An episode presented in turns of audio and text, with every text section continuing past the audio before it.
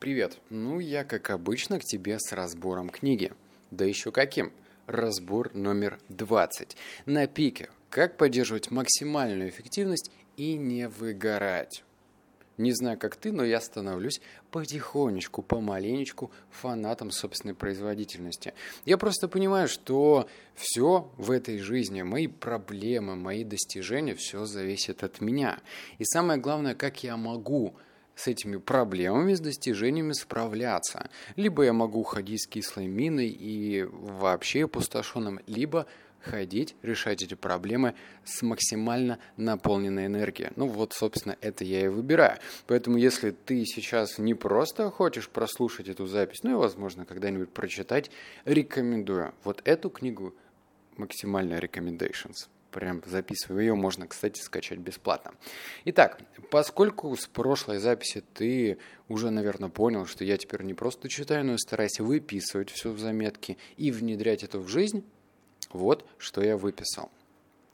Самый первый пункт и очень важный, который полностью поменял мое отношение к работе, это инструмент под названием «разделяй властвуй». Что это значит?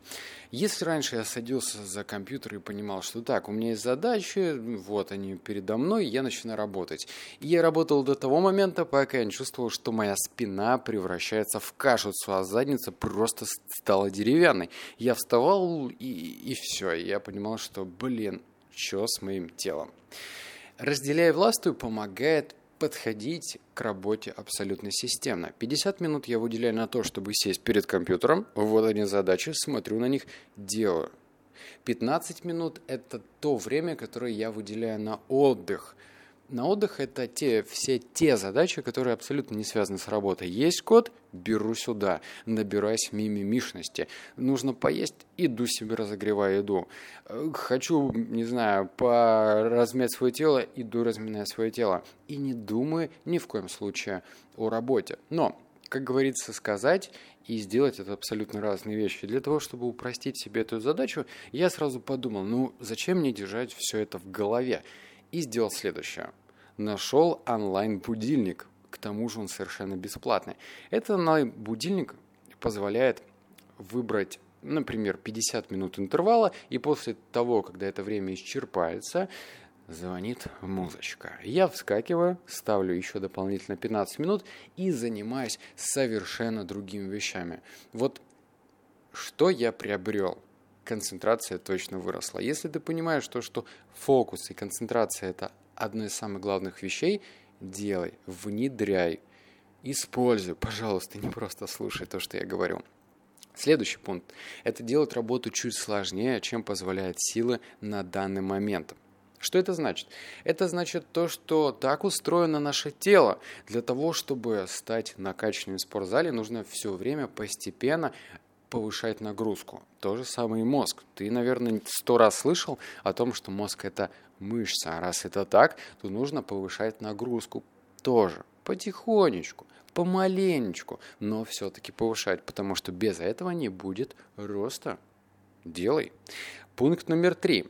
Отмена многозадачности. Только одна задачность. В общем, если у тебя бывали такие моменты, когда ты считаешь, что «О, как круто, я могу одновременно разговаривать с теле по телефону со своим другом, делать на компьютере другие вещи и вообще ногой, там, не знаю, прокачивать левую ляжку».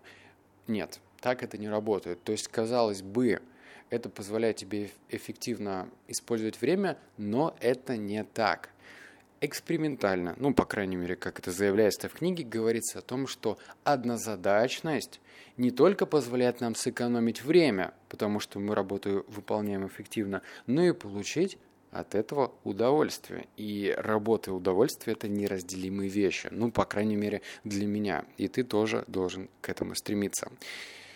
Следующий пункт – это изменение отношения к стрессу это не угроза, это вызов. В книге рассказывается такой момент, когда обычно американский работяга шел к себе домой и увидел то, что бедного мальчика сбила машина. И этот бедный мальчик, естественно, попросил помощи. Ну, мужчина бросился помогать, и так уж сложилось, что он поднял машину, которая весит, ну, приподнял полторы тонны. Ну, вдумайся. А, напомню, что, ну, как говорится в книге, рекорд по становой тяге, аж, собственно, это он и делал, что-то в районе 400 или там 500 килограмм. А он приподнял полторы тонны, не спортсмен. Человек, который абсолютно далек от спорта.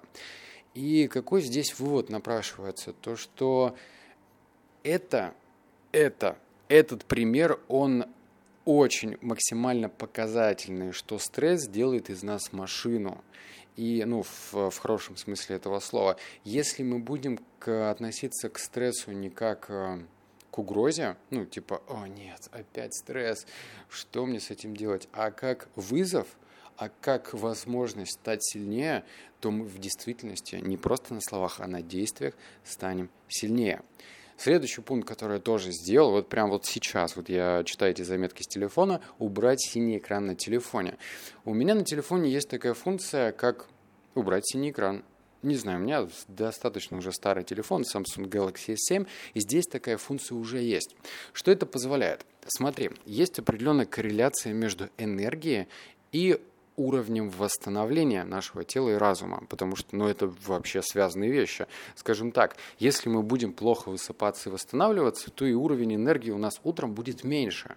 Зачем убирать синий экран? Мало того, я начал задуряться и синий экран убрал еще и на компьютере, на мониторе. Это все тоже можно делать.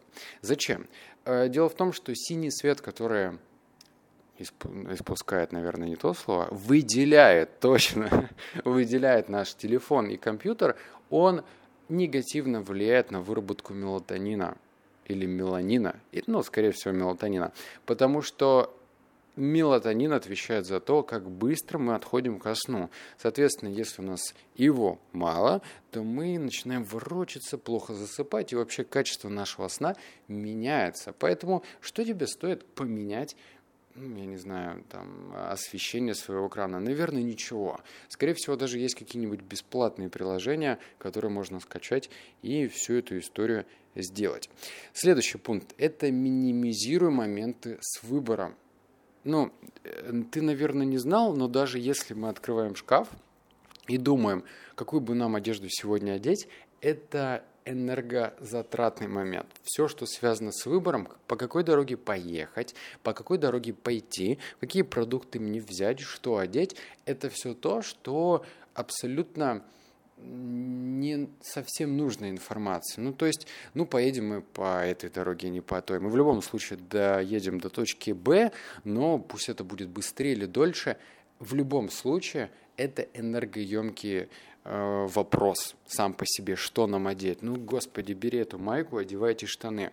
Так что я вообще, в принципе, уже достаточно давно придерживаюсь этого принципа. Так что записывай. Если ты хочешь как-то более эффективно проводить свое время и экономить энергию, то сделать таким образом, может быть, не знаю, комплекты, вот эти штаны подойдут с этой рубашкой или там с этой майкой, чтобы они лежали вместе. Э, и это позволит тебе открыть шкаф, достать и одеть, ну и пойти по своим делам. Дальше. А связь работы с высокой целью улучшает производительностью. Что это значит? Пример с бегунами. Вообще, в принципе, в книге очень часто э, происходят примеры, связанные с спортом, потому что спорт и бизнес – это, по сути, очень похожее явление, что там и там есть определенные достижения. И чтобы эти достижения достигать, вот такая вот у нас тавтология, нужно прилагать усилия, причем большие. И на этом примере история с, бегунами рассказывается, что вот представь, бежит марафонец. Он уже пробежал там 30 километров, он выдохся, он уже не может бежать. И единственное, что помогает, это а, когда ты себе говоришь, что твой бег связан с высокой целью. Например, я бегу за своего отца, потому что он однажды поверил в меня, и я хочу, чтобы, ну, как-то это ему доказать. То есть, понимаешь, не ради себя, то есть ты берешь свое эго и отталкиваешь на второй план. Ты должен бежать ради высокой цели. Предпоследний пункт, который я тоже выделил, это разговоры с собой. Что это значит? Это значит, что, как бы это странно ни звучало, но в трудной ситуации нужно разговаривать с собой. Да. Нужно брать роль адвоката дьявола, нужно брать роль кого угодно, но разговаривать с собой, потому что это позволит тебе прийти к гармонии, прийти к балансу своей внутренней жизни. Поэтому не относись к этому скептически. Я понимаю, что звучит это все странно. Вообще все, что за пределами нашей нормы, звучит странно. Сделай просто. Ну и последний пункт, который я тоже внедрил, но из другой книги это в конце дня писать в заметках от 1 до 10. Все ли я сделал для достижения цели. Потому что если у тебя стоит цель, например, Э, переехать в другую страну, купить себе, построить дом, и я не знаю, причем, чтобы он был вау-вау-вах, замечательно, такой здоровский, это все материальные цели. Ну, я просто на этом примере тебе рассказываю. Если эта цель где-то у тебя на картинке висит на стене, и ты думаешь, что ну, когда-нибудь, возможно, я к ней подойду, то это ловушка. Если каждый день ты будешь э, относиться к этому как такому тесту, эксперименту, и каждый день оценивать это на до 10, это позволит тебе видеть объективную картину мира. Например, сегодня ты выложился на 2 балла, ну, как бы, какими темпами тебе нужно идти к достижению твоей цели, сам подумай. А если ты выкладываешься на 8, 9, 10, это мотивирует тебя каждый день держать эту планку. Ух, блин, что-то последние записи получаются достаточно объемными, но очень продуктивными. Короче, у меня для тебя подарок. Не расслабляйся. Я подумал, что просить просто тебе какой-то отзыв, ну, вроде того, там, напиши отзыв, как тебе вся моя болтовня, делает она тебя лучше или нет, ну, зачем? Чтобы что-то дать, нужно что-то дать взамен самостоятельно. Ой, чтобы что-то получить, нужно что-то дать. Все, я заговариваюсь. И этот принцип, этот постулат, он м- на протяжении всей моей жизни я пытаюсь его придерживаться. И еще раз, чтобы что-то получить, что нужно что-то дать. Если я просто буду просить какой-то отзыв, ну его нахрен подумаешь ты и правильно сделаешь. И я подумал, что если, например, ты напишешь отзыв, я дам тебе одну секретную книгу, которая кое в чем но сделала меня сильнее. И я никогда не сделаю обзор на эту книгу. То есть ты будешь обладать эксклюзивной информацией. Мне кажется, круто. К тому же эту книгу ты получишь бесплатно.